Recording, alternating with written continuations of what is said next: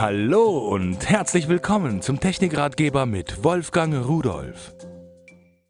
Hallo und herzlich willkommen. Ich habe Ihnen heute etwas mitgebracht, was äh, zwei Geräte in einem ist. Einmal einen Android-Computer, schauen Sie sich das an, so ein kleines Tablet-PC, ein 5 Zoll Display mit einer Auflösung 800 x 480 Bildpunkten, sieht auch schön aus, mit einem resistiven Display. Resistiv abgeleitet vom Widerstand. Das sind zwei Folien, die da liegen und je nachdem, wo ich drücke, wird dann gemessen äh, der Widerstand bzw. der Spannungsabfall und dann kann ausgerechnet werden, an welcher Stelle hat mein Finger das da berührt. So, ich habe also hier die Möglichkeit, wie überall auf diesen Computern Apps äh, anzulegen, zu laden und so weiter, zu starten, zu beenden. Alles das, was Sie so schon kennen, alles, was gang und gäbe ist. Aber hier ist eine, jetzt habe ich daneben gedrückt, hier ist eine ganz besondere App jetzt installiert. Da steht Navgear. Schauen Sie sich das an. Wenn ich da drauf drücke, da kommt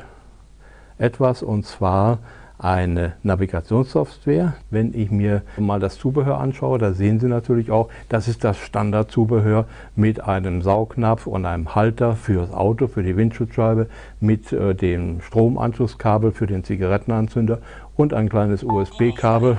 Da kann ich es an den Computer anschließen. Und Sie hören auch schon, er ist schon da, er versucht schon zu navigieren. Und wenn ich jetzt auf die Karte, da sehen Sie auch hier, die Darstellung ist wirklich schön klar und sehr, sehr deutlich. Das ist eine äh, Navigation, die wirklich Spaß macht. Eine Sache muss ich einschränkend sagen, es ist nicht das Navigationssystem, äh, was Sie aus dem Regal nehmen und ins Auto montieren. Wenn es nur die Deutschlandkarte ist, ist das vollkommen okay.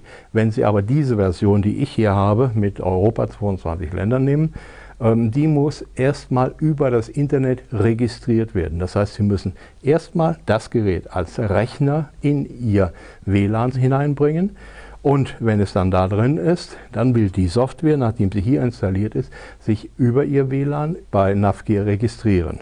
So, äh, eine kleine Hürde, aber da unsere Leute und unsere Welt immer technischer wird und vor allen Dingen die jungen Leute, ich kann mir nicht vorstellen, dass da einer ein Navigationssystem im Auto hat, aber zu Hause keinen Computer, dürfte es nicht die große Hürde sein. Ein schönes neues Gerät.